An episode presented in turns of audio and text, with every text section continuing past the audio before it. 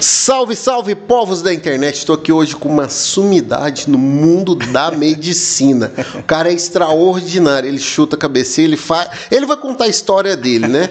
Pra galera que está nos acompanhando aí, antes de você clicar no like, clica no se inscrever. Eu sei que você já vai clicar no like, porque vai dar essa moral aqui pro canal e também mostrar a relevância do Dr. Gabriel Longini, né, pra gente aqui. Então, faz isso aí já. E para quem já nos acompanha, sabe que esse é o primeiro momento que eu faço o momento do jabá. Então, os nossos patrocinadores vão entrar na tela.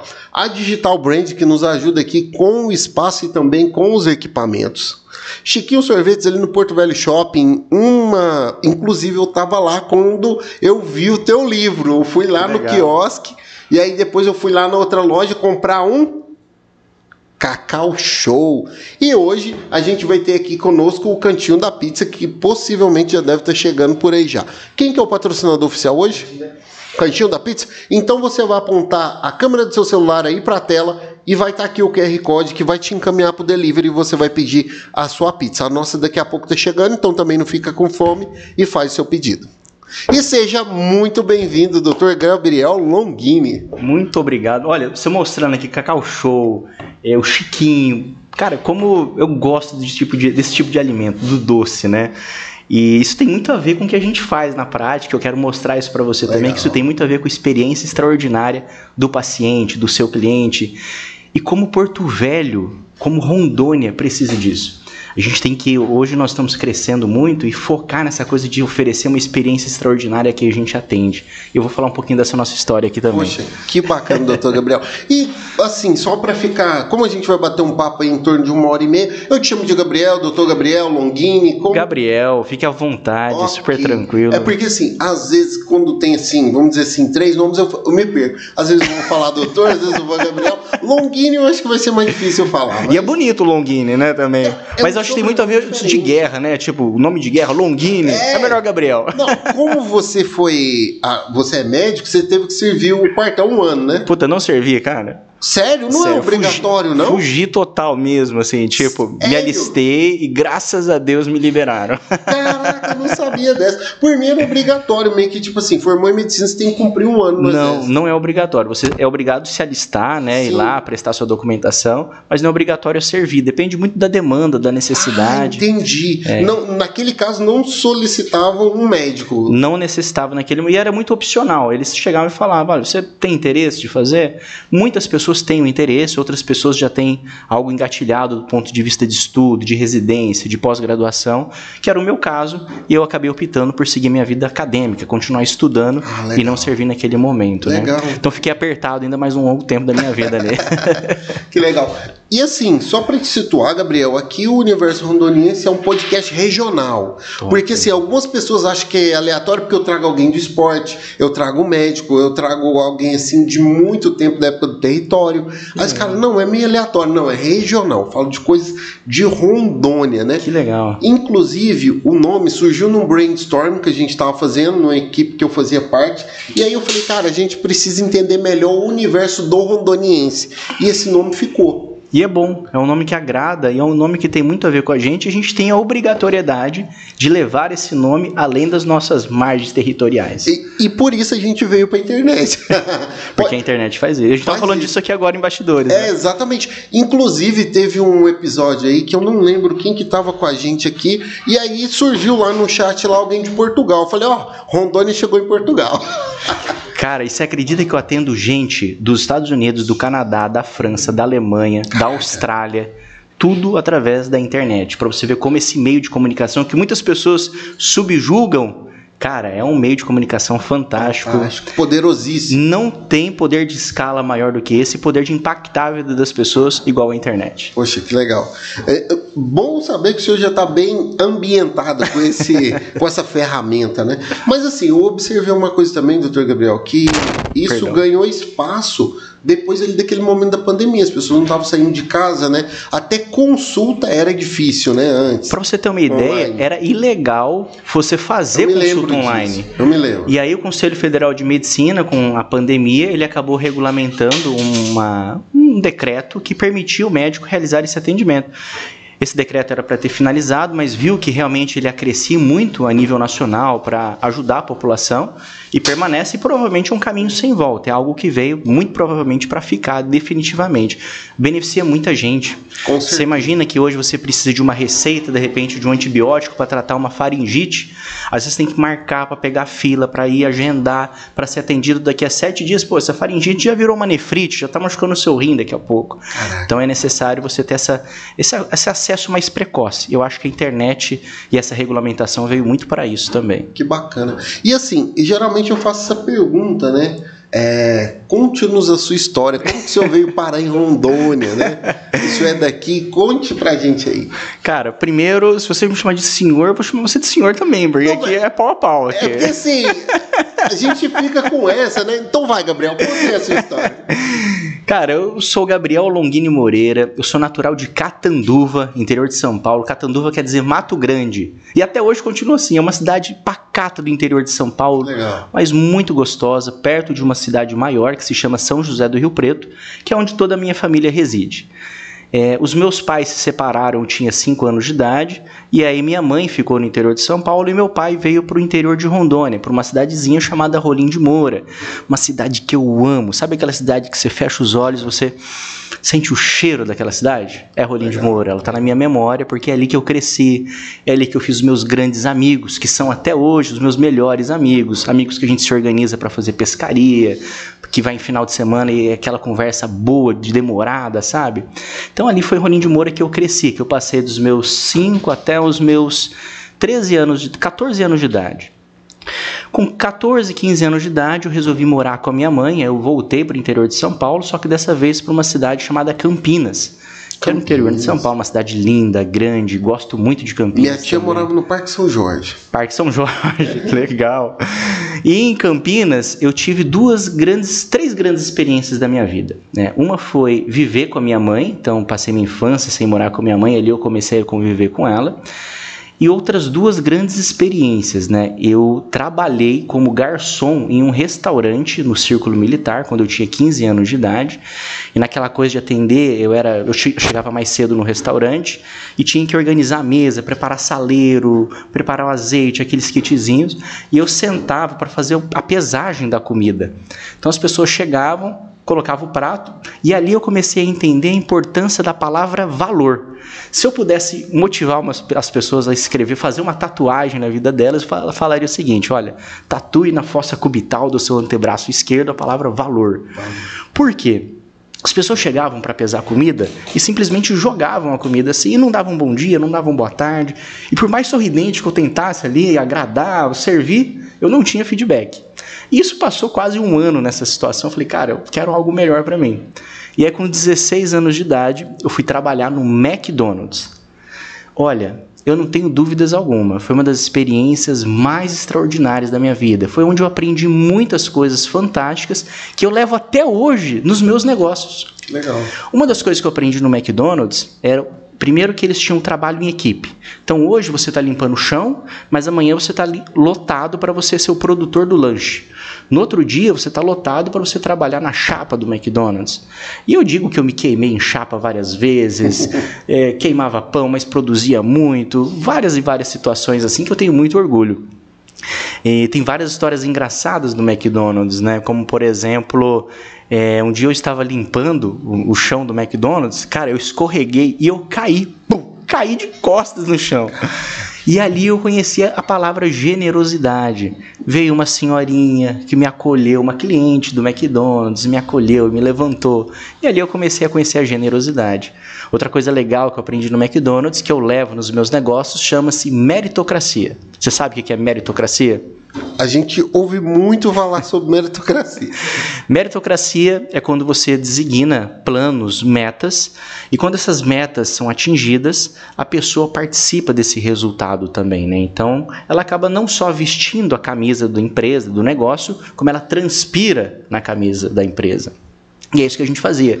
Então, uma vez eu estava limpando o chão do, da gerência do McDonald's e eu olhei assim na na porta atrás da gerência, na, atrás da porta da gerência, e tinha lá meu nome, Gabriel, Gabriel, Henrique, Fernanda, José, Gabriel, Gabriel, Douglas, Henrique, Fernanda. Eu falei, meu Deus do céu, por que, que meu nome tem tantas vezes aqui nessa lista? E eu fiquei preocupado, né? E eu fui conversar com a minha gerente, que era a Bia na época. Eu falei, Bia, o que que tá acontecendo que tá meu nome lá nessa lista? Eu, Pelo amor de Deus, eles vão me mandar embora, o que que é isso? e na verdade ela me falou, olha, Gabriel, notícia é boa. Quanto mais vezes seu nome aparecer ali, é maior a chance de você ser o destaque do mês. E o destaque do mês ele ganha alguns prêmios, né? Ele ganha é, um lanche, você pode escolher o lanche que você quer. Ele ganha é, um bônus de 50 reais e ele tem a foto exposta. Pronto, me dediquei um pouco mais, fui destaque do mês, ganhei esse bônus de 50 reais que foi muito legal também, né? Pode parecer muito pouco, mas toda a premiação ela é muito grandiosa. Obrigado. E isso me impactou muito e me ajudou a crescer mais na empresa. Então isso me fez chegar mais cedo do que o habitual. Depois que eu bati o ponto, eu ainda queria ajudar em alguma coisa, eu me sentia dono da empresa. Caraca. Então, com esse insight que eu tive, eu comecei a replicar na minha vida pessoal mesmo. Ainda duas coisas que aconteceram nesse, nesse meio tempo, né, até essa fase de final de adolescência, é que a minha mãe, ela é manicure e pedicure, então uma base bem mais simples. E meu pai ele é médico, cirurgião geral. Só que o meu pai é aquele tipo de médico da moda antiga, aquele cara que vai lá, faz anestesia, faz a cesárea, dá assistência para criança, um chuta médico, a e faz tudo. Um médico incrível, super competente, inteligente, um médico gentil. Então eu aprendi muito isso assistindo ele sendo médico. E eu aprendi a empreender vendo a minha mãe empreender. Porque como manicure e pedicure, ela tinha o diferencial do atendimento dela. Ela ia ali, vestia o jalequinho dela sempre impecável. Na hora dela atender, ela servia água com biscoitinho, sabe? Era uma coisa diferenciada. E no final, sem ela saber, ela ainda fazia upsell. Ela ia lá e vendia, tipo, um produto da Natura que ela Sim. tinha. Então eu, como criança, fiquei vendo aquilo e falava, cara, isso é demais, é muito interessante e talvez seja esse o caminho. E aí depois eu sempre tive o sonho de ser médico justamente por assistir o meu pai é, na, na, na, minha vida, na minha infância. E meu pai, eu lembro quando ele me convidou a primeira vez para ir num hospital assistir um plantão com ele, ou passar uma visita com ele, eu tinha oito anos de idade. E ele falou: Gabi, é um domingo de manhã, vamos lá comigo ver como é que tá os pacientes, vai passar visita com o papai. E aí nós fomos passar visita no hospital. E naquele dia eu me recordo dele palpando o abdômen do paciente, examinando ele, com um sorriso gentil explicando o que, que o paciente tinha, o que, que por que, que ele estava fazendo aquele tratamento, como que foi a cirurgia. E eu fiquei encantado, sabe? Meu pai se vestia totalmente de branco naquela época, o médico se vestia de branco ainda, né? Hoje mudou muito isso. E eu falei aquele dia, falei, cara, eu quero ser médico um dia. E a vida foi nos empurrando para lá, empurrando para cá, e quem diria que um cara do McDonald's um dia conseguiria, né? Que legal. E aí, meu pai estava morando em Rolim de Moura, ele veio para Porto Velho, e ele me convidou para voltar. Filho, você não quer voltar para Porto Velho? Aqui tem faculdade de medicina e quem sabe você tenta fazer é, faculdade por aqui. E eu resolvi vir para cá, cara, atrás desse sonho. Aí eu vim para estudar, eu saí de escola pública, então mais uma, mais uma lição também de superação. Eu vim de uma escola pública péssima, assim, aprendizado zero, conhecimento zero, o professor faltava muito, tinha muita violência na escola. Era uma escola muito complicada em Campinas. E aí quando eu cheguei aqui, eu fui estudar numa escola particular que era preparatória, preparatória para vestibular. Então, cara, foi assim uma dureza. Por quê? Porque eu já cheguei nessa escola, tipo, tendo prova e eu não tinha preparação nenhuma para ter prova e bomba em cima de bomba. Eu falei, cara, eu tenho que estudar, tenho que estudar. E ali uma professora muito generosa, chamada é, Heloísa, ela me convidou, depois de eu tirar uma nota super catastrófica, Fala, Gabriel, o que está acontecendo? Eu contei para ela a minha história. Né? Eu falei, ah, professora, eu não sei estudar, acho que é isso. Caramba. E ela me ensinou a estudar, como que era a metodologia de estudo. E aí vem um outro insight. Tudo na vida tem uma metodologia. Então não adianta você, ah, eu vou pegar aqui, eu vou começar a desbravar esse caminho e fazer minha jornada. Cara, você vai perder tempo, você vai cair em buraco, você vai errar a curva. Então você tem que ter um mapa. E a metodologia é um mapa. E quando você tem esse mapa, você consegue seguir uma jornada mais segura, com mais resultados. E ali eu comecei a estudar, eu tinha uma carga de horário muito complexa, eu estudava das 7 da manhã às 3 da manhã, todos Uau. os dias, todos os dias, todos os dias. Entrei no vestibular de medicina, comecei a fazer a faculdade de medicina, e aí você pensa, não, agora eu vou reduzir minha carga de estudo. Aumentou. Aumentou. aumentou e eu sempre fui um aluno de estudar muito. Eu fui um aluno 8.4 no final do, da graduação. Bem específico. Bem específico, porque no final daquela média final, eu falo, pô, então 8.4 é, valeu a pena. Apesar de que nota não quer dizer nada, mas valeu a pena tanto, tanto estudo. E durante a faculdade de medicina, eu me via na necessidade de empreender, de fazer acontecer, porque minha mãe manicure e pedicure, meu pai médico, cirurgião geral, mas não tinha uma grande prospecção financeira. E aí na faculdade eu comecei a empreender. Como? Cara, um dia eu estava na faculdade, meu primeiro período de medicina, lendo um livro de semiologia, assim, tal, lendo, falei, cara, seria demais eu aprender a examinar paciente com esse cara aqui. E aí eu juro para você, eu juro para você, na última página do livro tinha um telefone, assim, Caramba. da editora, tal, um telefone. Eu peguei esse telefone, na época era cartão telefônico, eu tinha um cartão telefone, fui no orelhão, liguei. Aí eu ligo, uma mulher atende. Aí eu falo, oi, esse telefone é do Porto, que era o escritor. Sim. Ela é, só um segundo que eu vou chamar. Porto! Cara, que doido! Cara, eu juro pra você, eu comecei a me tremer na hora, assim. Falei, não acredito que é o Porto. Vou conseguir falar com ele. Cara, o Porto me atendeu no telefone com uma generosidade fantástica. E aí nós começamos a conversar, eu falei para ele que eu tava todo eufórico, né, que eu era acadêmico de medicina e que eu queria levar ele para fazer uma palestra, tal. E ele falou: "Olha, Gabriel, eu tenho um amigo que ele estudou comigo. Um deles é o Ângelo Machado, que é um grande escritor da medicina também, e o outro chama-se Haroldo, e ele mora aí em Rondônia. E se você fomentar o encontro nosso, eu não vou cobrar o meu honorário, eu vou aí, vai ser uma honra ter esse, essa participação com você. Que legal. Cara, eu fui atrás desse colega médico, né? Na época eu era estudante de medicina e eu consegui achar esse colega. Haroldo. Haroldo. E aí eu consegui promover o encontro desses dois colegas. E aí nós fizemos um evento, um evento que foi um sucesso, agradou todo mundo. O evento chamava Arte Clínica de levar para cada paciente a ciência médica. Então eu sempre gostei dessa coisa do é, de empoderar o médico com a coisa de ser médico, de atender de fato. E, e aí eu promovi esse, promovi esse evento, depois eu peguei gosto pela coisa e eu comecei a organizar outros eventos. Eu, eu organizei um evento chamado é, Arte de Sorrir, era alguma coisa assim, que eu trouxe uma empresa chamada Canto Cidadão, que eles falavam sobre humanização hospitalar, como atender de uma Legal. maneira humanizada. Depois nós trouxemos um grupo que ensinava a fazer reanimação cardiovascular, assistência da, daqueles primeiros socorros, também foi bem legal. Depois eu trouxe um colega médico do Einstein para dar um curso de fisiopatologia. Enfim, a gente começou a empreender, eu comecei a empreender, comecei a estudar mais, comecei a estar envolvido com essa coisa justamente para fazer acontecer. E por que, que eu sempre tive essa pegada de focar na coisa da humanização hospitalar, da humanização do atendimento, do médico é, fazer aquilo de uma maneira tão incrível? Porque quando a gente vai entrar na faculdade de medicina, nós somos movidos por aquele sonho de encantar o paciente. Eu me recordo que antes de entrar na faculdade, eu assistia aquele filme Pat Adams e eu falava, cara, eu quero fazer exatamente isso. Tipo, encantar o paciente, é, fazer ele rir. É, puta, ele que é o último banho da vida dele quer ser numa piscina de macarronada. Por que não? Por que não? Não é verdade? E é isso que ele fazia. Legal.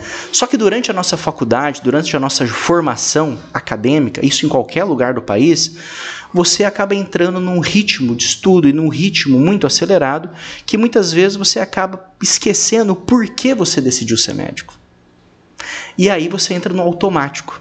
E a vida ela não pode ser no automático. A vida é necessário você ter o porquê das coisas, ter propósitos muito bem definidos. E aí essa coisa da humanização, do atendimento extraordinário sempre me tocou. Quando eu me formei, eu já me formei, já atuando com esse segmento de ultrassonografia, eu gostava muito de imagem. Depois eu comecei a estudar dor e aí me apaixonei pelo mundo da dor. E no ano de 2011, finalzinho, do, desculpa, eu bati aqui. No finalzinho do ano de 2011 eu fui estudar dor e aí eu fui estudar num dos melhores lugares que existe na América Latina, que é no Hospital Israelita Albert Einstein. Então tenho muito orgulho também de ter estudado dor no Einstein. Legal. E desde 2014, quando o Einstein me contratou para ser professor da instituição. Então eu me dedico hoje profissionalmente a cuidar de pacientes portadores de dor crônica e sou professor do Hospital Albert Einstein e fiz múltiplas formações complementares a essa área, né? Então eu estudei medicina intervencionista em dor, na Singular lá em Campinas, em Budapeste, na Hungria. É, eu estou estudando medicina regenerativa no interior de São Paulo. Então, Legal. eu nunca mais parei de estudar e eu sempre foquei estudar nos lugares que tivessem a maior tecnologia, o maior conhecimento e as melhores pessoas, os melhores networkings, porque é isso que realmente que faz toda a diferença. Falei demais já também, né? Não, ficou história. muito legal, ficou muito legal entender a sua trajetória. Por exemplo, uma das perguntas que eu ia fazer, morreu, da onde vem a sua referência para ser médico? Meu Teu pai, pai, meu já, pai. já respondeu. Meu pai é uma pessoa incrível, generosa, um homem muito do bem, que fez muito mais pelos outros do que para ele. Isso é uma coisa também que chamou muito a minha atenção ao longo da vida, né? A gente tem que saber dosar muito as coisas, fazer muito pelos outros, mas tem que aprender muito a falar não também porque às vezes você cede tanto, cede tanto que você acaba se tornando secundário, terciário na sua própria vida. Então é necessário você também criar obstáculos, aprender a falar não, isso é muito importante e é uma das coisas, inclusive, que eu falo no livro A Dor que Me Comove. Que legal. Assim, um, teve um aspecto que você tocou muito interessante da medicina, porque assim, eu vejo que hoje, né, eu não sei, assim, na minha faixa etária, gente, não na do Depende Gabriel. de quantos anos você tem, né? Não, eu tenho menos de 40.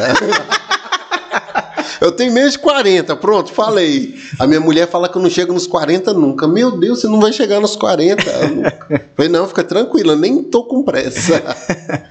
E aí, o que que acontece? Na época que eu era criança, a gente estava acostumado com aquele modelo de médico, assim, já um senhor, né? Cabelo branco e tal, bigode. E eu venho observando que isso vem mudando. Hoje você vai no pronto-socorro, a pessoa. Uma molecada. Tá... Exato, o pessoal bem mais jovem, né? E que na minha época isso não passava credibilidade. E hoje o pessoal, por ser mais novo, está muito mais técnico, a medicina evoluiu bastante. Cara, a molecada está arrebentando, arrebentando a boca do balão. Tipo, muito estudo, porque hoje você sai de uma faculdade de medicina é, naquela, como que era você estudar naquela época?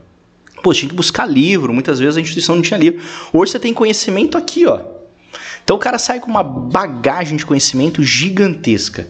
E aí ele é muito mais seletivo com o que ele quer, ele foca naquilo, ele consegue estudar. Mas é uma juventude muito competente. Eu tenho visto colegas assim que eu fico muito orgulhoso de ver o crescimento deles, o impacto que eles causam, a cura que eles levam para muitos, muitos pacientes, para nós mesmo.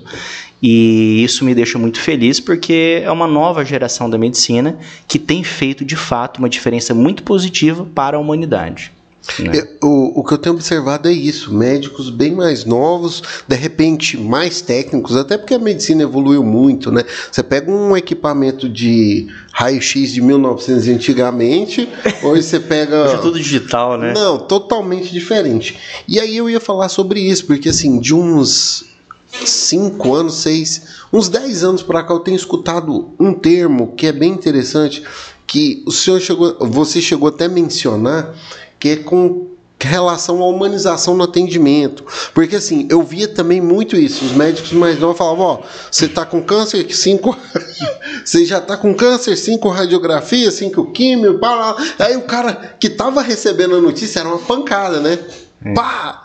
Como que o senhor trabalha, você trabalhando com dor, como que é a questão do, do resultado do diagnóstico a pessoa, por exemplo, está lá com fibromialgia?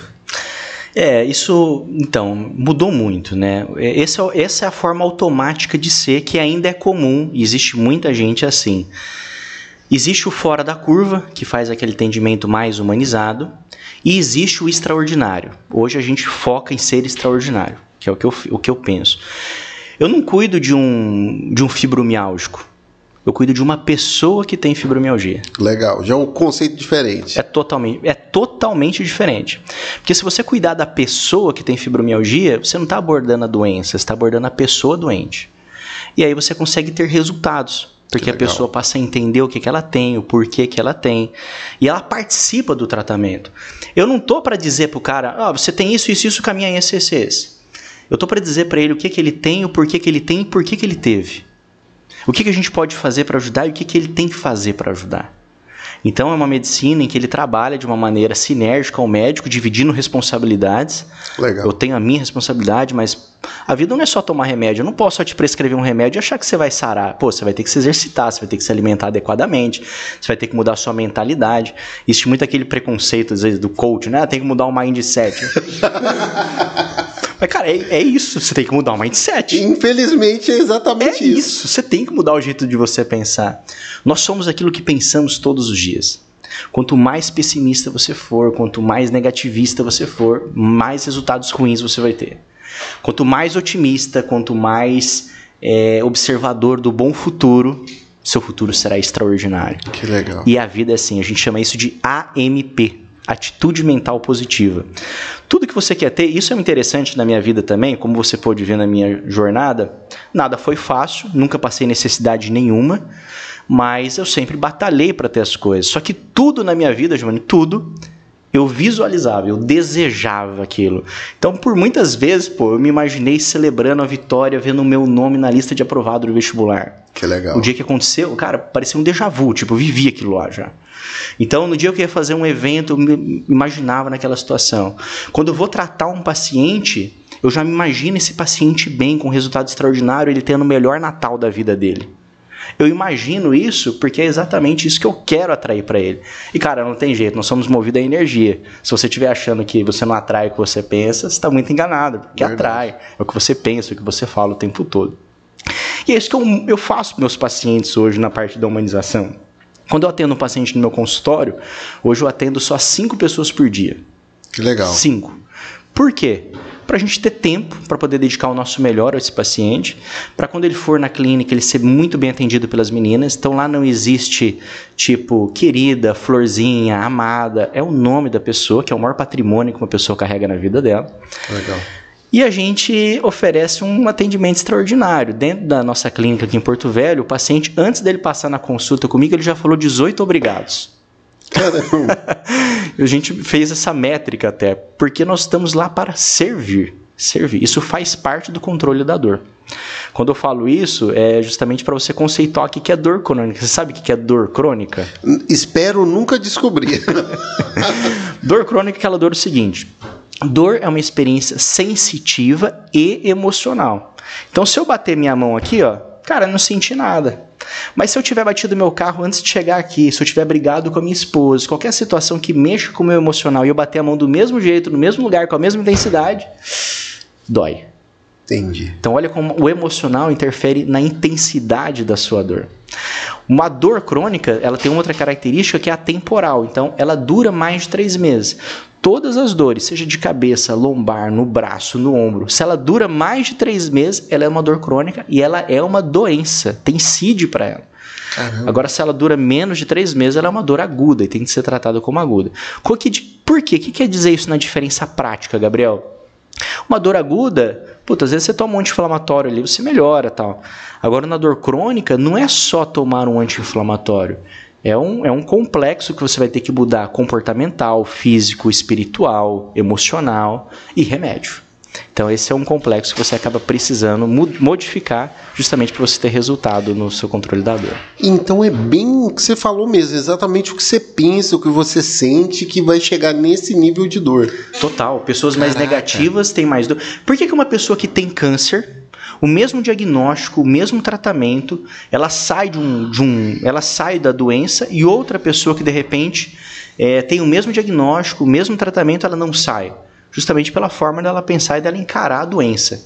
Tem pessoas que encaram a doença tipo, meu Deus, eu tô fadado ao fim, acabou, vou morrer. E tem outras pessoas que encaram, meu Deus, o que, que eu fiz de errado? Eu preciso mudar, eu quero viver, eu quero uma vida extraordinária. Como é que eu gira, giro, é, é, faço essa abundância acontecer? E aí acaba acontecendo de fato. Que legal, que legal. A superação.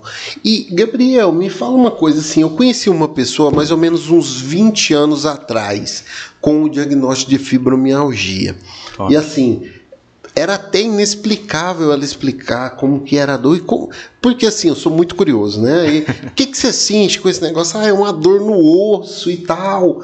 Eu falei, cara, fibromialgia é uma dor no osso, mas eu já escutei dizer que osso não dói, né? Não, não tem essa dor. E agora? A dor é no osso, não é no osso? E eu fiquei com isso muito tempo, já pesquisei sobre fibromialgia e exatamente os novos conceitos que eu estudei de 20 anos para cá sobre a doença, exatamente o que você falou, tem muito a ver com o emocional. Mas de fato, o que causa fibromialgia, o que é, né? Tem a pessoal que está nos assistindo de repente é um, uma nomenclatura nova.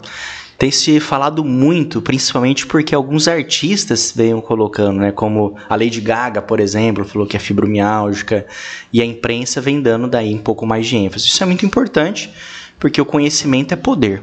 Né? Então, quando você tem conhecimento, você Legal. tem poder. Bom, vou te dar um exemplo bem clássico da dor da fibromialgia. Você já malhou? Fez musculação? Sim, sim. Depois que você malha, dois dias depois, dá dor? Sim. E como é que é aquela dor?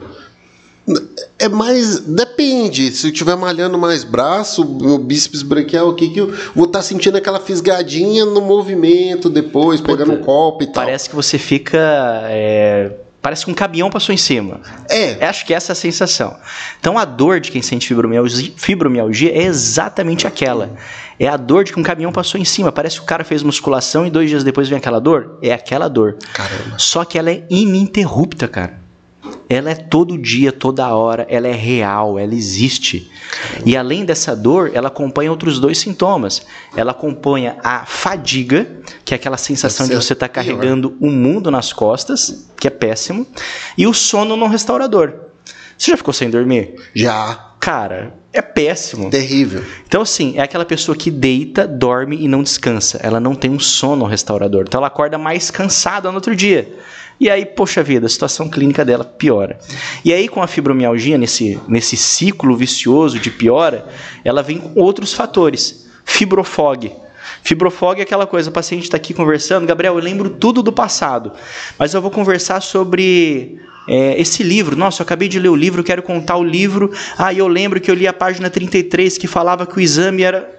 Ela. Ah, esqueci o que, que era isso. Caramba! Meu Deus. Então ela tem aquela fuga de memórias recentes.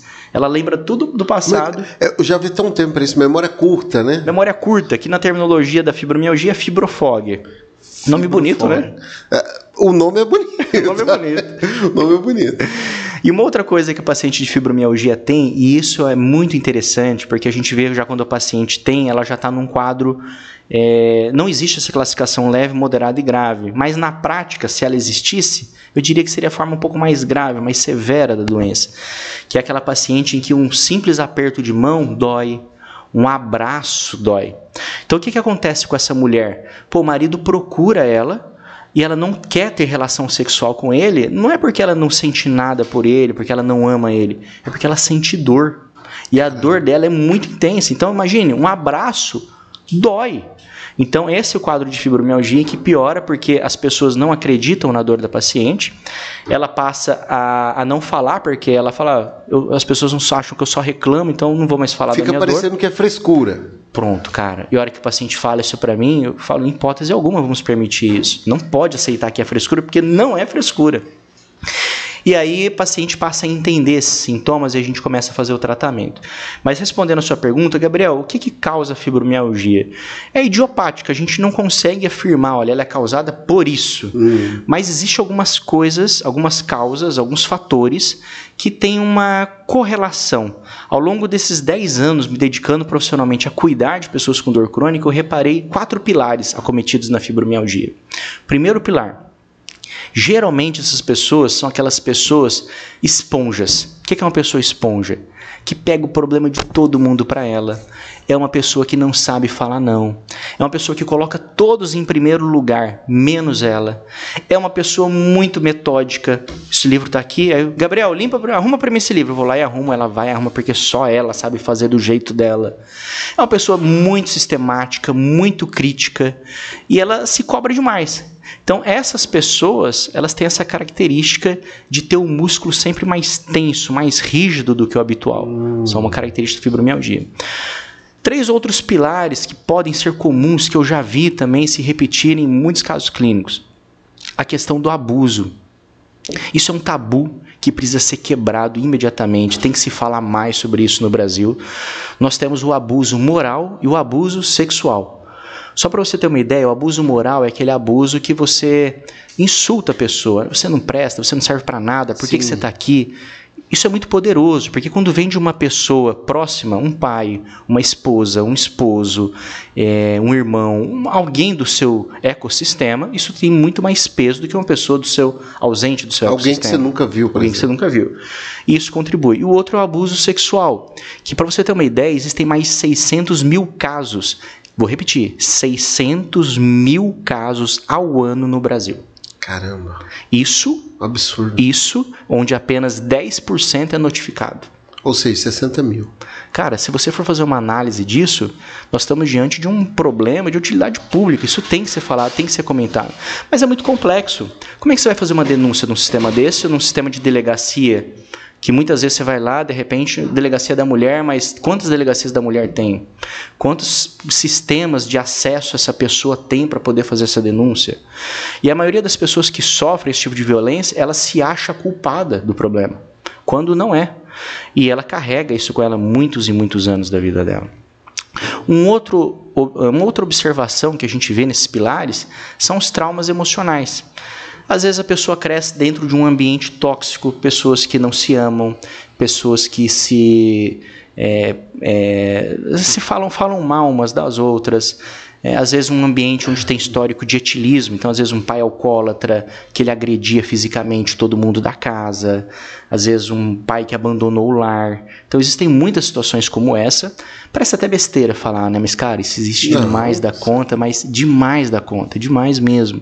E é um fator também muito comum na origem da doença, porque geralmente quando essas coisas acontecem, é, as crianças estão naquela formação de personalidade, das, dos 5 aos 13 anos de idade. E ela guarda para ela aquilo e aquilo acaba tendo uma repercussão, uma colheita na vida adulta dela. E a colheita vem, tudo que você planta, você vai colher. Então isso acaba sendo meio que um fato. E um outro fator que a gente observa também, muito comumente na, nessa relação, né, é comum nas pessoas que acabam desenvolvendo essa doença, é o adultério. Muitas pessoas aceitam a traição por uma dependência muitas vezes econômica. Não, eu, eu, fiquei preocupado agora. Porque assim, você está descrevendo a pessoa que eu conheci há 20 anos atrás que foi diagnosticada com fibromialgia. Tudo que você falou até agora bate. Então, a hora que você falou do adultério, eu falei, vixe, ficou pior. E isso, você vê, isso não ensina em livro. Você não lê isso no livro. Só que na prática, atendendo essas pessoas, Pô, são 10 anos fazendo isso, é uma década cuidando de pessoas com dor. Você começa a ver que se repetem as, as informações. E aí, quando você identifica esses pilares, você vê que é comum. E esse adultério, quando ele acontece, muitas vezes por uma dependência econômica ou emocional, a pessoa perdoa da boca para fora, mas não de verdade. E aí ela acaba desenvolvendo a doença, ela continua naquele ambiente. Caramba. Cara, como que você vai ser feliz num lugar que você não acredita mais nele? Como que você vai ser feliz num relacionamento em que você não ama mais? Como você vai ser feliz num relacionamento onde você não se coloca para cima e a pessoa que está com você não te puxa para cima? Não dá certo. Então, não tem como você se tratar de uma doença se você não mudar o seu ecossistema. Então, muitas vezes as pessoas querem também, ah, eu, Gabriel, eu quero uma pílula mágica. Eu quero tratar minha doença com um remédio. Mas às vezes o remédio são mudanças como essa, mudanças drásticas, mudanças comportamentais, mudanças de ecossistema, Caramba. mudanças de relacionamento, porque senão não trata. E a vida é muito curta para você perder tempo sendo infeliz. Caraca, assim, você falando sobre isso, aí agora eu vou ter que fazer uma pergunta meio que eu vou ter que apelar aqui. Porque assim, você tá mais para psicólogo prático do que assim, tratando as dores, porque assim, tá tudo conectado ao mindset daquela pessoa que tá sofrendo de fibromialgia. Aí eu vou te fazer uma pergunta agora daquelas assim, bem cruel mesmo. Você já teve que mandar alguma esposa largar do marido por causa da traição? Não, eu não, não, eu não tenho essa autonomia, é, e, essa e é liberdade e nem esse dever de fazer isso, né? Mesmo porque tem aquele ditado popular, né? Briga de marido e mulher, não sei. Mete a colher Mas eu acho o seguinte, eu acho que eu tenho que dar as informações e a pessoa tem que tomar as decisões dela. Eu não posso induzir Caraca. decisão nenhuma para ninguém. E muitas vezes a pessoa também tem o poder de perdoar. Perdão existe. Né? E o perdão é possível de ser realizado, mas os dois têm que querer aceitar e concretizá-los. E se o perdão existir, tá tudo bem, faz parte do show também. Tratador, quando você fala, Gabriel, você é psicólogo e tal. Cara, eu utilizo técnicas intervencionistas em dor. Então, puta, eu tenho uma formação top. Né? Me formei pelo Einstein, depois fui para Budapeste, na Hungria. Tenho muito orgulho disso. É, fiz singular, hoje faço ortorregen. Então, putz, é uma base bem legal para usar os fármacos e a técnica adequada para ajudar essas pessoas com dor. Agora, se é meio psicólogo, eu acho que na vida a gente tem que usar mais o nosso tempo para falar. A gente tem que ajudar o nosso tempo mais para iluminar o caminho das pessoas. E esse é meu legado de vida. O meu legado é colocar as pessoas para cima, é abrir a jornada. Lembra que teve uma professora que me mostrou o mapa? Eu sou esse cara. Eu sou esse cara Legal. que dá um mapa para todo mundo. Eu adoro ver as pessoas se dando bem. Eu adoro ver as pessoas celebrando as vitórias, os sucessos dela. E se você me perguntar, Gabriel, às vezes você é, tem que ser muito intenso no que você faz. Eu tenho. Eu tenho que mostrar para a pessoa que é ela que está causando a doença nela. Porque se eu não mostrar, se eu falar, não, tá tudo bem, fica, não posso. Eu preciso ser quem eu sou. Eu quero que ela tenha sucesso, porque o sucesso dela é o meu sucesso. E é isso que me diferencia hoje no mercado de trabalho, dentro da minha profissão, dentro do que eu faço, que é justamente dividir essa responsabilidade com o paciente. Quando o paciente me fala assim, pô, Gabriel, eu tô bem, eu tô ótimo, graças a você, eu falei, parabéns para você. Eu sou 30% do seu resultado. 70% é mérito seu, tudo que você fez. Que legal. É isso. E, e assim, é, porque assim, eu mencionei essa questão porque assim, ah, parece-me que os tratamentos antes, de vamos colocar, de 20 anos atrás, não tinham toda essa técnica por trás. Como que eram os tratamentos, sei lá, há 20 anos atrás? Você tem essas informações? Assim? Cara, muita coisa não. Mas eu tô vendo você falar aqui, eu, imaginando que eu ia estar aqui no podcast, tipo o Felipe Tito, falando daquele jeito. Você vê o cara, né? Todo aqui, tranquilozinho e tal. Eu sou fã do Felipe Tito. Gosto Eu também, eu caramba. sigo ele nas redes sociais. Inclusive, eu quero mandar aqui um salve pra ele e dizer: responde meu direct aí, Felipe. Vamos tomar um café, Felipe Tito. É, vamos vai dar certo, vai dar certo. Então, é, mudou muito e está mudando e você tem que estar ligado nisso. Eu, eu mesmo estive no Vale do Silício a semana passada, na Califórnia. Eu ia, Foi- é, eu ia chegar aí. Foi do cacete, foi muito massa. Por quê? Porque você tem que buscar os recursos tecnológicos. Então, como que se tratava uma dor no ombro antigamente? Vamos falar de uma dor no ombro, uma tendinopatia. Anti-inflamatório. E gelo. Era isso. Hoje, o que, que você faz? Eu tenho um equipamento que chama terapia com ondas de choque. Cara, uma sessão dele de 8 minutos, ele tem uma, um uma potência de regenerar esse tecido aqui. Então ele consegue reabilitar o ombro do paciente com grande eficiência. Óbvio que associado ao tratamento do fisioterapeuta vai me potencializar ainda mais resultado, mas é uma tecnologia que já me ajuda. Aí veio o laser, que entra em sinergismo com esse ondas de choque e eu consigo ter mais resultados. Aí veio a infiltração. Uma agulha, eu coloco uma agulha Sim. aqui dentro, infiltra um remédio. Há 15 anos atrás se fazia isso às cegas. Hoje a gente faz guiado por ultrassom. Eu consigo, eu consigo Sério? colocar a agulha exatamente no local que eu quero e aplicar o quantitativo específico de remédio que eu preciso naquele ponto. Eu, eu fiz infiltração aqui há uns 18 anos atrás esse homem. E aí, E era cegas mesmo, Era era, uma cegas. agulha desse tamanho. Vira aí, ele. Hoje você doido. tem muito mais precisão, então isso dá segurança para o médico e para o paciente. Legal. E aí você otimiza o resultado, otimiza os fármacos que você vai usar. Outra técnica que você tem hoje, você consegue utilizar de repente a radiofrequência. Você vai naquele nervinho machucado e você consegue queimar, literalmente é isso, queimar aquele nervinho e tira a função de dor, mas não perde a função do nervo. Então essa é outra técnica legal. O que, que eu vi é, no Vale do Silício que eu fiquei e falei, cara, que fantástico é aqui que é o próximo passo, né? É, posso contar assim já? Fica à vontade. Pô, cara, que prestígio pro pessoal que escuta seu podcast. Informa informação quentinha, assim. Vamos lá, vamos lá. Vamos É inédito. Essa vai pro corte. Olha, o que é muito legal, né? Tem um trabalho que foi publicado de fizeram um trabalho com crianças que tinham uma doença oncológica e que tinham que fazer amputação do braço por conta dessa doença oncológica. Doença oncológica é um tipo de câncer. Então, um câncer e você tinha que tirar, amputar o braço, tirar o braço por conta da evolução dessa doença. E o que acontecia com essas crianças? Elas tinham muita dor e precisavam usar morfina. E usavam muita morfina, e a morfina chega um momento que você usa, usa, usa, e aí você tem que usar mais e mais e mais, e de repente ela não tem mais teto, você não consegue mais ter um resultado terapêutico controlador do paciente. O que, que eles começaram a fazer? Colocar esse óculos de realidade virtual, aqueles tipo de jogo de videogame, e ali a criança se via com o braço. Uau. E adivinha o que acontecia? A dor passava. Zerava a dor. Caraca. Zerava a dor, porque dor não é uma experiência sensitiva e emocional. Se eu tô vendo, tá ali, eu consigo controlar. E diminuiu o consumo de opioides, diminuiu o consumo desse fármaco que se utilizava. E, consequentemente, mostrou uma evidência bem importante para o uso dessa tecnologia. Muitas pessoas, que nem eu contei, né? É, às vezes teve um histórico de, puta, o pai abandonou o lar, às vezes o, pai morreu e, tipo, ficou uma situação mal resolvida entre é, o filho, a filha e o pai, e ela carrega aquilo na vida toda dela. Tô falando besteira ou isso existe mesmo? Ah, com certeza. Demais, demais. Com certeza. E aí o que, que acontece? Pô, como que, eu vou, como que eu vou fazer essa reprogramação cerebral na pessoa? É, se de repente ela não está conseguindo através do perdão, através da espiritualidade, aí a gente utiliza a tecnologia. Eu consigo reconstruir aquela história e ela reencontra o pai dela, um avatar, os dois se abraçam e ela fala eu te amo, ele fala eu te amo, eu falo sobre perdão, eu falo sobre amor. E você reconecta aquela situação e ressignifica aquele trauma emocional. Na psicologia eu acho que chama catarse, né? Esse termo correto aí. O que eu vejo é que a tecnologia ela vem para agregar de uma maneira extremamente impactante à humanidade. Caraca, assim, é, é surreal, né? Essa história aí. Tipo, Então responde a sua pergunta, né, Gabriel? A medicina de 20 anos atrás é a mesma? Eu diria para você que a medicina de há 18 meses atrás não é a mesma de hoje. 18 meses, não é 18 anos.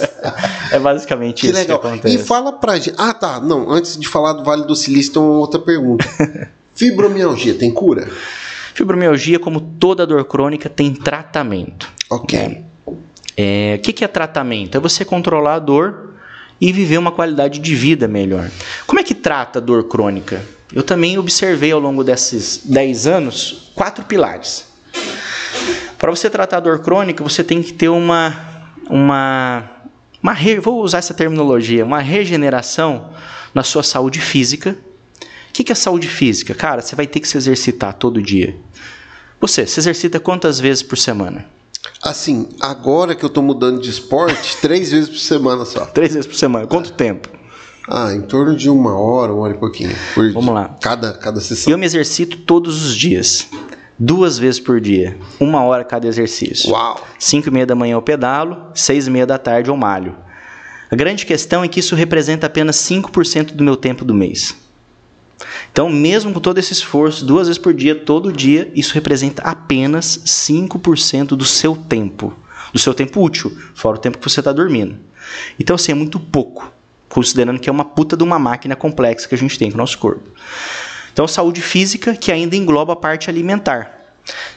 Eu estive né, de férias recentemente com a minha família e aí a gente começou a, a- observar as pessoas, né? E a cada 10, 9 com certeza não cuidam da saúde. São aquelas pessoas que estão mais gordinhas, são as pessoas que estão mais sedentárias, que não têm um perfil de atividade física. Então, esse é um dos fatores também que tem que mudar. Então, primeiro eixo, saúde física, que envolve alimentação e atividade física. A segunda é saúde mental. Nós temos que parar de cuidar da vida dos outros. tem que parar, parar mesmo de querer o que é do outro. Você tem que olhar, você tem que falar, cara, isso é incrível, eu também vou crescer, eu também vou ter o meu, desejar. E você tem que transbordar para a vida do outro. Então acho que essa é a grande questão, muito mais de dentro para fora.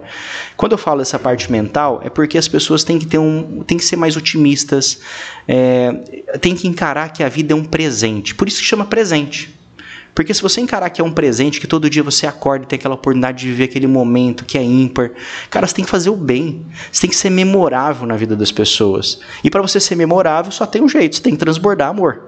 Então, essa coisa de você ter essa mentalidade, essa mudança mental e pensar de uma maneira positiva, pensar com um lado bom para fazer o bem para as pessoas, isso ajuda no controle da dor e na prevenção de doenças. Faz sentido para você? Total, pra mim tranquilo. é exatamente isso. Pra mim tranquilo. Saúde física, mental, saúde espiritual. Converso muito disso com a minha esposa. A gente precisa conversar mais sobre Deus. Pô, a gente chega aqui num lugar desse, a gente conversa sobre vida, sobre família, sobre negócios e sobre Deus. Por que a gente não fala sobre Deus? Por que a gente não lê a Bíblia? Pô, tem tanta resposta. Aí você vê hoje o Tiago Negro, né? Pô, o Tiago Negro parece que ele descobriu o mundo lendo a Bíblia. Ficou tá. interessante agora. Não esse é? novo etapa da vida dele. Ficou interessante. Totalmente. E pergunta para ele se alguma coisa do passado fez sentido para ele. Ele falou: Gabriel, cara, mudou tudo, porque a partir de agora é daqui para frente. E toda a resposta estava ali, eu perdi tempo. É isso. Então a gente precisa falar mais de Deus. Porque é, se você não te. De outra forma, assim, não é falar da boca para fora, é criar intimidade com Deus. E a sua intimidade é diferente da minha, que vai ser diferente da dele, é diferente de todo mundo. Essa intimidade pode ser uma oração, pode ser um agradecimento, pode ser uma busca, mas você precisa se conectar, porque ele existe, ele é real e ele faz parte do nosso cotidiano, todo dia. Ele te livra, ele te poupa, ele te ajuda. Então essa intimidade precisa ser mais falada. E a gente só fala de Deus quando a gente está doente. Uau! Não pode ser isso. Tem que mudar. Tem até uma brincadeira que a gente falava às vezes entre os amigos que era: o cara pode ser ateu, mas se ele foi diagnosticado com uma doença severa, ele fala: e agora, meu Deus? E a gente só fala quando a gente está doente e a gente não pode ser desviado. Nós temos que falar o tempo todo de Deus, mesmo porque Ele é ele que faz a nossa vida. Eu tenho um conceito de vida que o simples é extraordinário. Eu já ouvi muitas vezes em podcast umas tiradas que é tipo assim: pô, você trabalha, trabalha. Tem o cara lá, o pobrezinho, que tá, eu não lembro, mais ou menos assim. Ele mora numa casinha na beira do rio, tem a vidinha dele tranquilo. Aí outro cara trabalha a vida inteira, faz um monte de coisa, passa por cima de gente, trabalha, depois vende tudo para ter uma casinha na beira do rio. É uma coisa mais ou menos assim que simplifica isso. Simples é extraordinário, cara. Verdade. Tudo que você quiser fazer mais é desnecessário. Então é o ponto. Fala mais de Deus. É, tudo na minha vida, dessa história toda, sempre teve Deus. Eu nunca fui um cara desassistido por Deus. Tudo que eu conquistei, tudo que eu conquisto, Deus está me ajudando e me dando suporte. Sempre. Nos momentos mais difíceis da minha vida, eu clamei a Deus, Ele me deu suporte. Nos momentos de maior alegria da minha vida, eu clamei a Deus e Ele me deu alegria. É isso. Saúde física, mental, espiritual e familiar. É, coisa que eu mais tenho orgulho hoje, é, vou dar um exemplo. Eu vou, eu fui, tava pedalando de bike e aí eu vi uma, uma, uma carreta des, é, descarregando umas pedras lindas, sabe, uns mármores tal. E eu parei a bicicleta tal e fui ver as pedras. E um rapaz chegou e falou: Ô, doutor Gabriel, tudo bem? Eu sou fulano de tal, fui seu paciente. Na hora eu já senti uma segurança e uma. Nossa, tenho certeza que esse cara foi super bem atendido no meu serviço. ele pode não ter comprado o meu produto, mas ele foi muito bem atendido, sabe? Ele saiu de aqui, da, do meu consultório com aquela sensação de, cara, uau, foi demais, valeu a pena. E eu tive essa sensação na hora. E aí é isso que eu falo de família, é o legado que você deixa para os seus filhos. Eu tenho, eu sou casado com a Zara, uma mulher extraordinária, inteligente, competente, linda é um, cara, eu dei muita sorte de encontrar a Zara na minha vida. E eu tenho dois filhos que são um amor em forma de vida, que é o Lorenzo e o Pietro. Lorenzo tem cinco aninhos hoje, o Pietro tem um ano e dez meses. Mas, cara, é, não existe forma maior de falar sobre amor do que falar sobre os filhos. Meus filhos Legal. são fantásticos. Então, quando eu vejo meus filhos, eu falo, cara, eu quero que meus filhos olhem para mim, olhem para minha história e falem, cara, papai passou por aqui e abriu o caminho, eu quero ser muito mais do que o papai. E é isso que vai acontecer. Legal. Eu tava vindo para cá agora, eu tava me arrumando e meu filho lá embaixo da escada, ele gritando. Meu filho de um aninho, dez meses. Papai, papai, coisa mais linda, cara. É emocionante escutar, sabe? Muito legal. É isso que nos move, é isso que nos move. Então, quando você tem esses quatro pilares, saúde física, mental, espiritual e familiar, fortalecidos e você sincero com você, não é fácil. A vida não é um equilíbrio, pelo contrário, cara, a vida é um desequilíbrio total toda hora. Então, a hora que vai para lá, você puxa para cá e vem. Mas é esse o segredo que vai fazer essas quatro estacas darem sustentabilidade para sua vida. É isso. E é isso que faz você prevenir, tratar e ter resultados no tratamento de doenças, por exemplo. Poxa, que legal. E muito, Brabo, né? muito, né? Não, porque assim, passa um filme na cabeça, né? Tipo, alguém que deve estar assistindo aqui agora fala: Poxa, eu me preocupei só com ganhar dinheiro, nunca me preocupei com a parte mental, a estrutura familiar. Posso falar uma coisa? É, muito Na assim. boa. Eu já fui um cara que mirei muito no dinheiro. Toda vez errei. Toda vez que você mirar no dinheiro, você vai errar. Toda vez que você mirar em transformar a vida de alguém, vai transbordar e o dinheiro vai te procurar. É simples assim. Então, nunca, jamais, em hipótese alguma, mire no cifrão. Mire na vida de alguém, de você impactar positivamente a vida dela. Esse é o resultado. É ali que mora o resultado. E é engraçado também porque ninguém me ensinou isso. Eu aprendi, eu vi isso na prática. Caraca.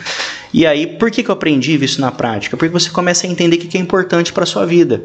Pô, eu entendi o que é importante para minha vida. O que, que adianta eu estar tá trabalhando para caramba, de repente estar tá com uma alta rentabilidade, ter um AVC, tá gordo, tá falando de saúde, mas não tá proliferando, proliferando saúde para as pessoas. É um ponto. Outra coisa, o que, que adianta de falar de é, família se, puta, eu trato meus filhos como de qualquer forma, de qualquer jeito. E aí entra um outro lado da internet. Hoje, se você for ver as minhas redes sociais, especialmente Instagram, que é onde eu utilizo muito, cara, você não vê eu postando os meus procedimentos, como que eu faço o tratamento, agulha. As pessoas têm medo de agulha, para que eu vou ficar mostrando agulha na rede? Mas as pessoas veem o jeito que eu trato as pessoas. Legal. E gente se conecta com gente o tempo todo. Então eles veem o jeito que eu trato o Lourenço, o jeito que eu trato o Pietro, a Zara, meus colaboradores. E aí quando a pessoa vai no meu consultório, ela fala: "Doutor, cadê aquele quadro que você tá com o Lourenço? Nossa, doutor, eu já conheci a Guiomar, que é sua assistente pela sua rede social". Que legal. Então isso é muito muito legal e acaba gerando essa, essa conexão, que é muito bacana também. E eu gosto bastante, gosto bastante. Sou um cara conectado. Que legal, que massa. E as redes sociais têm um poder fantástico. Então, quem estiver assistindo a gente, clica aí logo no compartilhar aí para que, que esse conteúdo alcance mais e mais pessoas pelo mundo todo, não só em Rondônia. e aí, eu vou te fazer uma pergunta, Gabriel. Qual que era a temática do Vale do Silício? Porque houveram outras pessoas que a gente conhece também que estiveram lá é, nesse evento. Você pode falar um pouco para a gente dessa experiência Ó, que você aqui teve de ali? Rondônia, que legal para você ver eu fiz um. Eu gosto muito de compartilhar conhecimento. Então eu publiquei na rede social que eu estaria indo para o Vale do Silício. E uma amiga, ela me contactou no direct e eu respondo direct. Respondo ou não respondo? Responde. Cara, para todo mundo, você acredita? Não, e o seu foi rápido. Eu falei, não, isso aqui deve ser uma assessoria, alguma coisa. Não pode. Cara, eu respondo para todo mundo. Pra, então, para clientes, pacientes, curiosos, estou sempre respondendo ali, engajando. Então ela perguntou e eu respondi. Na hora eu já mandei o contato de como é que eu fiz a inscrição. Aí foi ela, a irmã, o irmão e dois primos. Então Legal. só de Porto Velho foram cinco pessoas. Olha só que legal. Aí, o que, que aconteceu? É, nessa imersão do Vale do Silício, o foco era totalmente para empreendedorismo. E como você viu na minha história, eu tenho muito dessa pegada Bastante. empreendedora. E aí eu falei, cara, eu vou para lá para ver essa questão do empreendedorismo, mas totalmente focado para a saúde. O que, que eu posso trazer para a saúde? E chegando lá, cara, foi extraordinário. Primeiro, era um ecossistema com 60 pessoas que têm a mesma cabeça. Conheci gente de 17 anos de idade, gente de 60 anos de idade, com essa mentalidade de querer fazer bem para o próximo. Olha a mentalidade do ecossistema. Segundo, eu estava dentro de um lugar onde o Google surgiu. Isso faz diferença? Total, cara. Total. Terceiro, nós tivemos palestra com o CEO do Google, com o pessoal da HP, com o pessoal expert em negócios. Pô, foi ali que nasceu o Uber, foi ali que nasceu o Yahoo, foi ali que nasceu grandes empresas de tecnologias várias que impactaram o mundo. Pô, nós demos uma palestra no, no palco, nós subimos para falar sobre um projeto que a gente tinha, cara, onde o Elon Musk deu a palestra dele pela primeira vez. Então são coisas que impactam. Mas o que eu diria para você é que o grande aprendizado que eu tive de lá é a energia das pessoas. Se você está num ecossistema de pessoas que pensam grande e gigante, você é grande e gigante. Se você estiver num ecossistema de pessoas que pensam pequeno e jogam você para baixo, lamento, mas você vai fazer parte desse mundo. Portanto, meu amigo, mude seu ecossistema, mude o seu nicho de relacionamento, selecione as pessoas que são tóxicas e não tóxicas para sua vida, porque isso vai fazer diferença para o seu crescimento. E se alguém falar para você um dia que você tem asa, mas ela é só para enfeite, abra ela e voa, porque você é gigante do tamanho dos seus sonhos. É basicamente isso que eu aprendi no Vale do Silício. Que legal, que legal, que bacana. E, e eu vi também que é, tem novidade vindo por aí, né? É mesmo? Oh, tem, com certeza. O que, que, é novidade? Se nós não combinamos, você pode falar. Não, não, posso, não posso. Pera aí, agora, enchi agora. Pegou. Não, brincadeira. Mas assim, o eu vi que você está com uma agenda aberta em Rondônia inteiro, no estado todo. Poxa. Você atende em São Paulo também? Eu faço isso já há seis anos. Legal. Então eu atendo em Porto Velho, aqui é a minha clínica, minha base é aqui em Porto Velho. Eu atendo na cidade de São Paulo, eu atendo na cidade de Vilhena, Cacoal, Ji-Paraná e Ariquemes. Legal. Isso todos os meses ou. Uma vez por mês eu estou em cada uma dessas cidades. Em Porto Velho eu fico como minha base fixa. Então eu pego um voo, vou daqui para São Paulo, um dia de atendimento lá, depois eu volto. É, aqui no interior do estado, nós vamos também, fazemos esse trajeto, um circuito aéreo. Ariquemes é um circuito terrestre, é muito próximo. E eu tenho uma equipe muito incrível, que inclusive formalizo externo aqui meu agradecimento, que é a Camila e a Guilmar, que fazem a minha agenda, fazem meu atendimento Legal. acontecer. E como eu atendo só cinco pessoas por dia, eu consigo dar o meu melhor para cada uma dessas pessoas. Eu sou o tipo de médico que eu faço o tratamento seu hoje, amanhã eu te, eu te ligo para saber como Legal. é que você está. E aí eu converso com você, eu vejo como é que você tá, eu pergunto se você está com dúvidas, se está usando os remédios direitinho. Deu sete dias, a minha equipe te liga para saber como é que você tá. Deu 15 dias, você vai receber um vídeo meu personalizado, eu vou estar dando uma mensagem de otimismo para você. E aí eu sei que é difícil tratar dor, mas vamos para cima, você não tá sozinha, você tá comigo, vamos junto, blá blá blá e vamos para cima. Caraca. É. Assim, eu acredito que isso deve fazer uma diferença extraordinária. É o, é o que você tinha falado, né, Gabriel? Você tenta ser extraordinário, não. Você tá sendo extraordinário. Posso, dar, posso contar duas histórias aqui? Fica à vontade. É, ainda nessa questão da, da espiritualidade. Né? Eu sou cristão. Então, acredito muito nisso e vivo para isso. Uma vez eu atendi uma paciente e ela ela tinha uma doença oncológica, ela estava em tratamento de dor e a filha dela já era minha paciente, a filha dela pediu para eu ver ela. Aí eu fui, examinei ela, fiz uma primeira, um primeiro atendimento e ela já estava passando com a oncologista. E naquela ocasião ela levou para mim o exame que o oncologista já havia solicitado. Eu abri o exame a paciente, a filha dela, que é a minha paciente, já me conhece há alguns anos, e a hora que ela viu eu olhando o exame, ela viu que minha expressão facial mudou. Ela falou para mim isso depois, né? Mas eu tentei ser o mais natural possível. E eu, por uma questão ética, decidi não mostrar o resultado para a paciente, esperando que a oncologista fizesse isso, porque ela iria ver o oncologista no outro dia. Devolvi o exame para a paciente, conversamos, mediquei ela. E na hora de ir embora, eu falei para ela o seguinte: é, Fulano de Tal, Vamos orar? E aí me levantei, ela levantou, a filha dela levantou, nos demos as mãos, eu comecei a orar, a filha dela orou, ela orou. E foi um momento de muita emoção e muito memorável. Me, assim, entrou na minha memória, faz parte da minha história, do meu sistema límbico. E um dia eu estava indo para a clínica e eu passando na frente de uma floricultura e, cara, me deu assim, tipo, é, me deu uma coisa no coração, tipo, cara, manda, uma, uma manda um presente, manda uma flor para aquela pessoa. E eu parei naquela flor de cultura, desci, comprei uma orquídea, escrevi uma cartinha e mandei entregar na casa dela. A gente baixa o endereço aqui no, no meu aplicativo do, do, é, do sistema e mandei entregar. Três horas depois, meu Instagram começa a bombardear de marcações. Era uma foto dela segurando a orquídea e a seguinte mensagem dos filhos que moravam no interior de São Paulo e outras cidades. Mamãe hoje decidiu viver novamente. Caraca. Então isso faz total diferença para a vida dela, mas muito mais para a minha. Porque isso faz diferente. E tem, a gente preza muito por essa coisa da excelência, do extraordinário, né? Pacientes que têm resultados extraordinários no nosso serviço, a gente vibra, a gente bate palma. Eu e minha equipe, com o paciente, a gente torce. Uma vez eu atendi uma paciente em que olha a importância também de você escutar quem acompanha o paciente. Porque às vezes o paciente ele está tão desist... sabe, desistente, ele está cansado, ele tem dor, às vezes ele não tem mais nem ânimo para falar. E muitas vezes o acompanhante fala aquelas palavras chaves. E a acompanhante falou: Doutor, mamãe não está se alimentando bem. Aí depois, doutor, mamãe está perdendo muito peso. E aí nisso você já levanta um alerta, tal, você começa a investigar. E aí eu perguntei para ela: fulana de tal, mas qual que é o seu alimento preferido? O que, que você gosta de comer? Ela falou, ah, eu gosto de comer peixe. Eu falei, não acredito. Você acredita que eu sei pescar, eu gosto de pescar, eu pesco pirarucu? E comecei a contar mentira de pescador, né? Que eu pesco de peixe grande e tal. e aí, por fim, ela saiu do consultório. Imediatamente eu mandei uma mensagem para minha equipe. Falei, providencie para ela, na casa dela amanhã, um almoço. Eu quero um banquete com tudo que tiver de peixe entrega para ela. Procura saber quantas pessoas moram na casa dela e eu quero que seja incrível.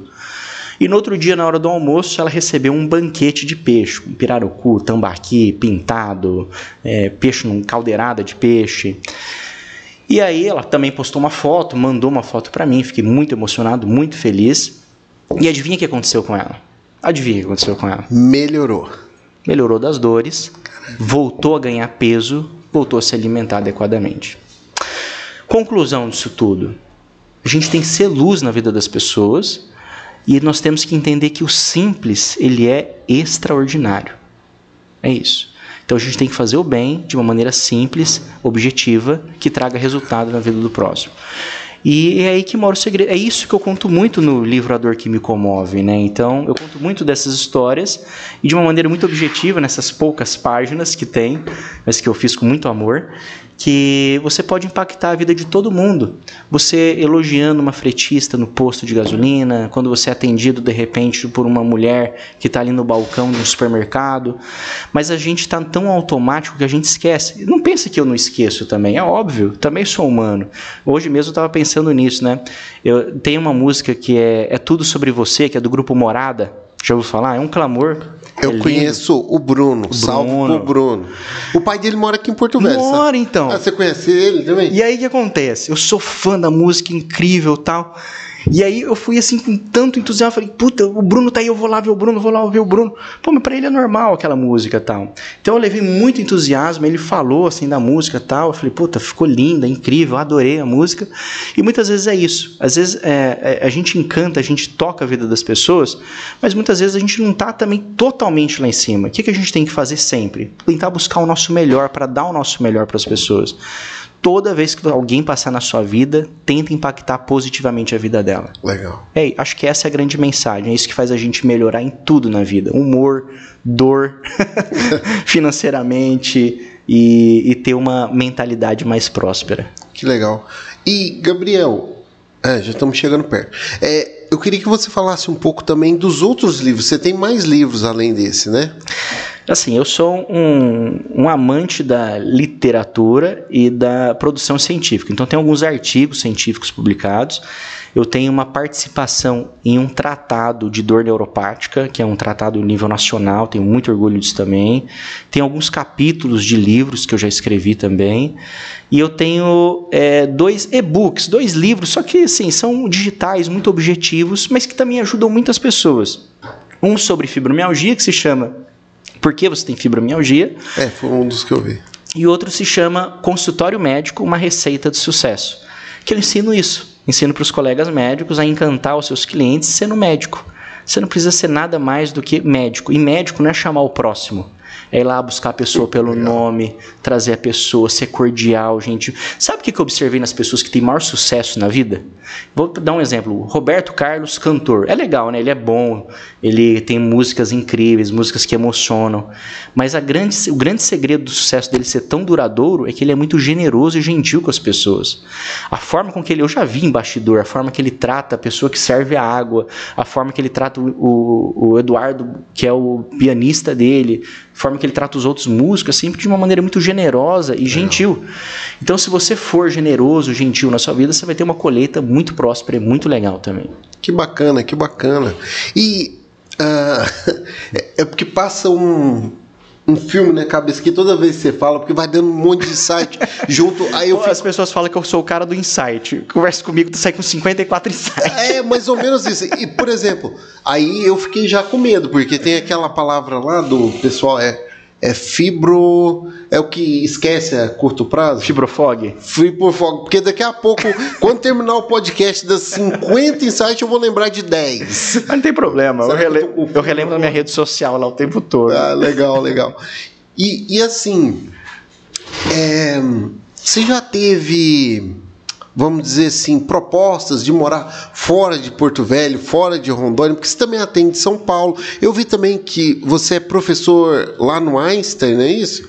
Também tenho muito orgulho disso, sou professor do Einstein. Eu estudei no Einstein e em 2014 o Einstein veio conhecer a minha clínica, acharam incrível e resolveram me contratar para eu dar aula dentro do Einstein para ensinar. Então, como, como que um moleque faz tudo isso? E eu tô lá desde 2014, muitos anos já.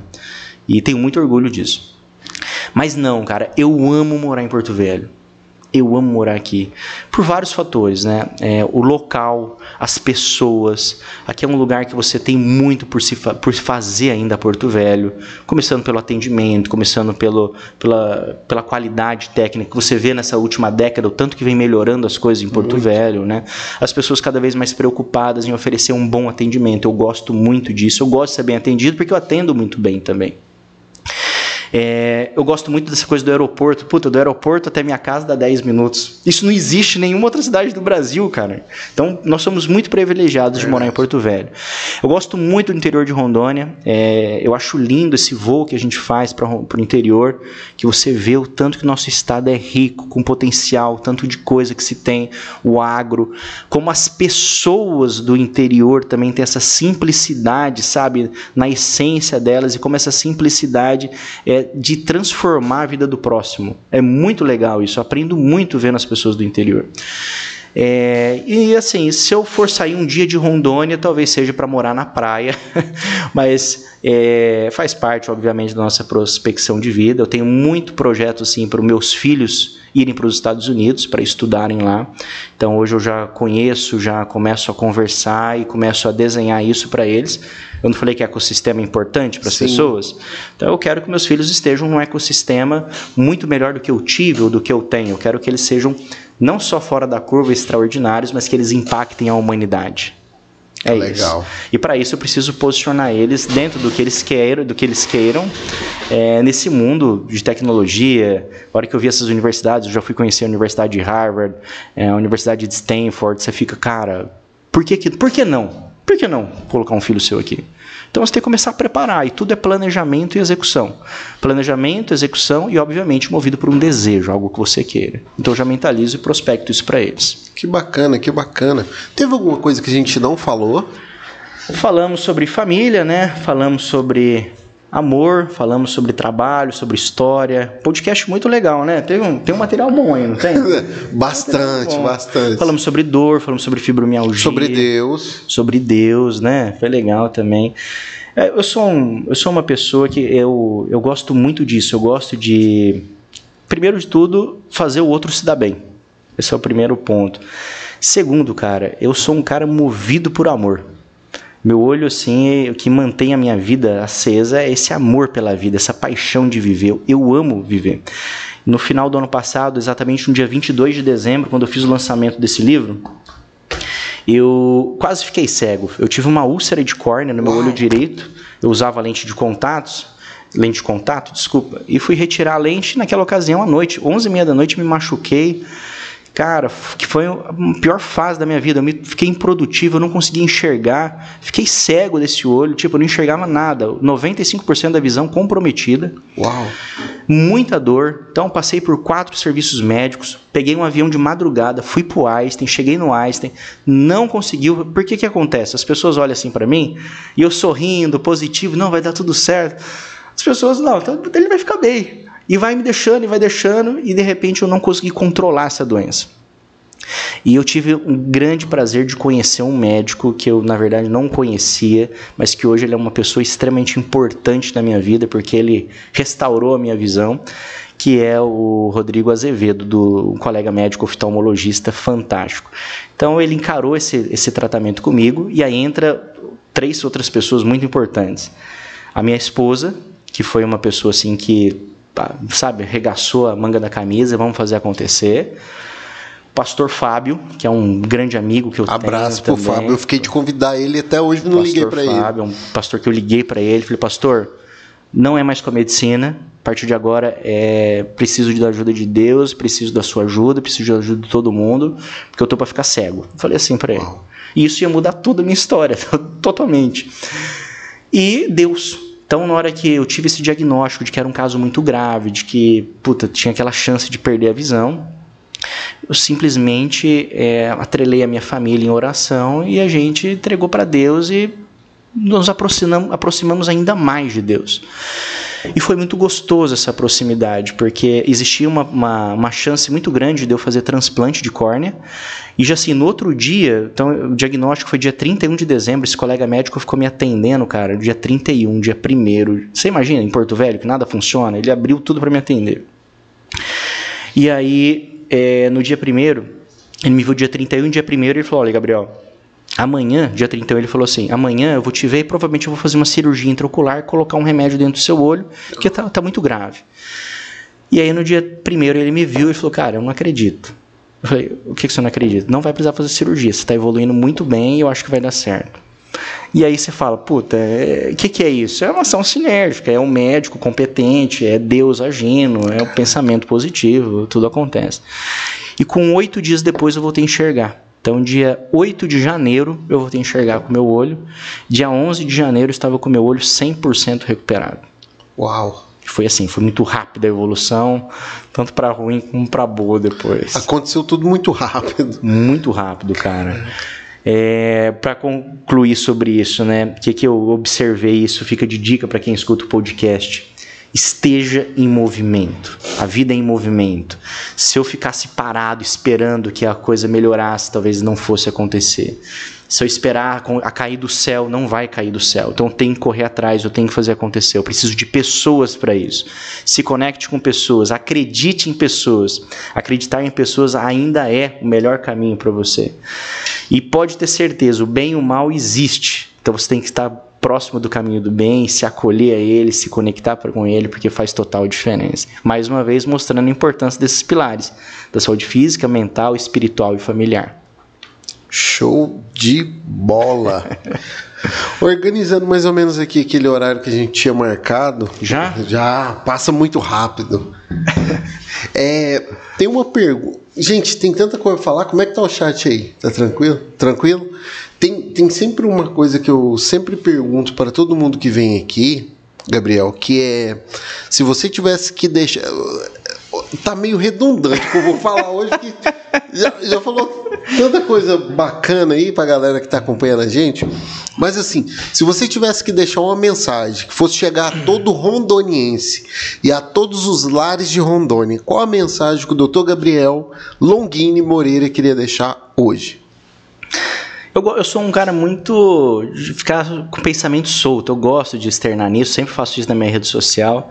Mas tem uma mensagem que me move muito, que é a seguinte: sonhe grande que você é gigante. Nós somos capazes de ser aquilo que nós queremos o tempo todo. Então nós não podemos nos limitar pelo que os outros acham ou falam da gente. Nós não podemos pensar pequeno porque alguém pensa pequeno. Então, se você tem um sonho, se você tem um desejo, acredite nele, faça acontecer, se ame de dentro para fora. Por isso que eu falo: sonhe grande que você é gigante. Você é capaz de ser o que você quiser. Só isso. Show de bola. Uau! Assim, eu acredito que esse podcast aqui vai iluminar o caminho de muita gente que estava assim meio no escuro com relação ao que fazer na vida, né? E ah, quero mandar um abraço aqui para minha esposa, né? Um abraço, não um cheiro e dizer que, ó, eu consegui uma dedicatória do autor, hein? Isso começa hoje a melhor fase da sua vida, pode ter certeza. Eu escrevi isso para ela, inclusive. Que legal. E, e assim, só tenho te agradecer, doutor Gabriel. Obrigado. Mesmo não me conhecendo pessoalmente, eu acredito que tendo pesquisado muito pouco sobre quem éramos, o universo rondoniense aceitou, né, o convite que a gente fez. Muito obrigado mesmo por ter aceito aí participar conosco e dizer que as portas estão abertas sempre que precisar. Obrigado, muito generoso, muito gentil desde o começo, a abordagem Obrigado. sua e da sua equipe. Estou muito honrado de estar aqui. É, eu tenho esse princípio de que todo convite que é feito para você, você também tem que participar dele, porque é assim que se abrem portas também. Legal. Então acredito que daqui a pouco o seu podcast vai estar gigante também, recebendo caras incríveis. Você vai me conectar também com essas pessoas. com certeza. Se o Felipe Tito nos responder, vamos fazer essa ponte aí. E desejar todo o sucesso do mundo para vocês. É, eu acho que o formato do trabalho é muito legal. Eu recebi antes todo um prospecto de como que vocês eram, o que, que vocês faziam. Então eu quero desejar todo sucesso, que Deus abençoe grandemente e conte sempre comigo. Obrigado. Tem uma pergunta aqui. Ah. É... Bora aí. Ó, gente, tá rolando uma pergunta aqui, vocês não estão ouvindo aí, a galera da transmissão, mas o nosso. Eu, eu, eu infelizmente, eu apelidei de operador Minha Sola, Gabriel. O operador Minha Sola vai ler ali. Pra, é, pergunta para ele sobre o que ele acha das terapias integrativas para seus clientes. ah, tá. Faz parte do show. Eu acho que tudo que você somar na vida do paciente vai gerar um bom resultado para ele. Então faz parte. Vou dar um exemplo também de algumas coisas que acabam funcionando: musicoterapia, aromoterapia, é, yoga. Então, tudo que você fizer também a mais acaba ajudando para o paciente. Tudo, tudo, tudo, tudo. Então, falar, ah, Gabriel, você é contra isso? falei, cara, faz bem pro paciente? Pode fazer, tem que fazer. Então, se ele sente é. bem, faz bem, ok. Tem evidência científica? Tem, faz. É isso que funciona. Bacana, bacana. Show? Show, é isso. Valeu. Tá valendo demais. Ó, pessoal de Porto Velho que quiser adquirir o livro, quiser não, Cara, esse livro aqui tem que adquirir. Primeiro ah. que é escrito pelo autóctone, né? Pessoa aqui de, da terra mesmo. Segundo que vai impactar a vida de pessoas. A dor que me comove, a pessoa consegue adquirir lá na livraria Leitura do Porto Velho Shopping. Vale muito a pena, onde tem meu totem lá, inclusive. É, foi onde Tira eu... uma foto lá no totem e me marca no Instagram que eu reposto. eu vou fazer isso. me reposto. E esse livro aqui, contar uma outra coisa para você, ele vai se transformar numa palestra. Que legal. Isso aqui vai virar um evento e eu vou impactar milhares de vidas levando a informação que a gente fez aqui no podcast num formato de show, num formato de evento. Isso vai acontecer ainda esse ano. Que legal, que legal. E com, se for em Porto Velho, nos convide. Vai ser também em Porto Velho. Nós vamos fazer em todas as capitais do Brasil e depois nós vamos fazer em nível online, né? Vai acontecer impacto também em nível online para pegar justamente essa coisa de escalar muitas e muitas pessoas. Cara, que legal. Eu, eu acredito muito que nesse é, show, talk show, vai rolar aí essa energia excelente que tá tendo, estamos tendo aqui agora, né, nesse momento aí. É perceptível, né? É, muito legal. E, e não é só das da iluminação, não, galera. É o papo é de, de pessoas. pessoas. mesmo, como, como costumam dizer, se apagar a luz ainda vai ficar aceso o papo. show, gostei disso. Vale uma camiseta Olha, daí, olha né? aí, ó, vamos fazer aí, ó, ficou a dica. Empreendedor é terrível, né, cara? Uma frase que você fala, o cara quer fazer uma camiseta, mano. Não tem jeito. Empreendedor é empreendedor. É, Se fosse outra pessoa, ia passar batido. Não. O empreendedor fala, cara, isso numa camiseta, assim, com as letras. Vem numa caixinha bem bonitinha. Entrega no endereço. Boa. Muito bacana. Galera, quarta-feira eu tenho um podcast aqui com o radialista, o José Leite. Acompanhe aí os nossos próximos episódios na nossa rede social, dá uma passadinha lá no site também e mandar um abraço aí para Setur, né, que está tendo um evento aí agora lá no na região dos Fortes, que é lá em Costa Marca, Forte Príncipe da Beira, que inclusive era para eu estar tá lá. Inclusive eu tive que desmarcar de última hora e não pude estar presente. Então um abraço para todo mundo lá e uh, dizer que a gente vai continuar aqui quarta-feira o papo com outra pessoa e agradecer demais o doutor Gabriel por ter comparecido aí conosco. Valeu, galera. Até o próximo episódio e tchau, tchau. Grande abraço. Valeu.